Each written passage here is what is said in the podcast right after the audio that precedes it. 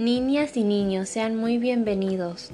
Hoy les tengo un cuento que es perfecto para la clase de hoy. Había una vez cinco amigas que no hablaban y no tenían nombre. Estaban confundidas porque se daban cuenta que todos tenían un sonido. El perro ladraba y el gato maullaba. Un día una de ellas iba caminando cuando de pronto vio una abeja. Ella le tenía miedo a las abejas por lo que se asustó y sin darse cuenta pegó un grito ¡Ah! ¿Qué era ese sonido que había hecho? Ah, se dio cuenta que podía decirlo cada vez que quisiera.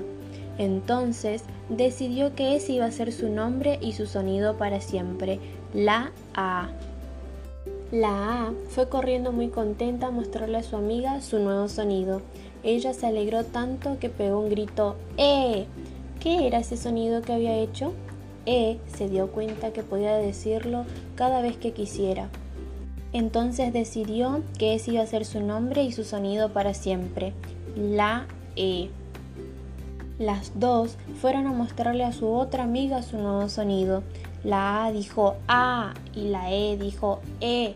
A la amiga se le dio mucha risa a ver a sus amigas con su nuevo sonido y le salió una carcajada. ¿Y qué era ese sonido que había hecho? La I decidió que ese podría ser su nombre y su sonido para siempre. La I. Las tres fueron a mostrarle su nuevo sonido a su nueva amiga. La A dijo A y la E dijo E y la I dijo I. Y a la amiga se sorprendió tanto que le salió una exclamación.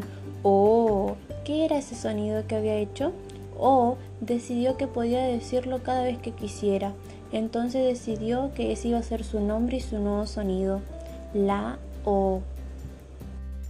Las cuatro fueron a, mostrarle su nuevo sonido a su amiga, A, E, I, O, y la amiga exclamó U.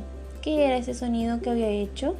U decidió que podía decirlo cada vez que quisiera, entonces decidió que ese podría ser su sonido para siempre, la U.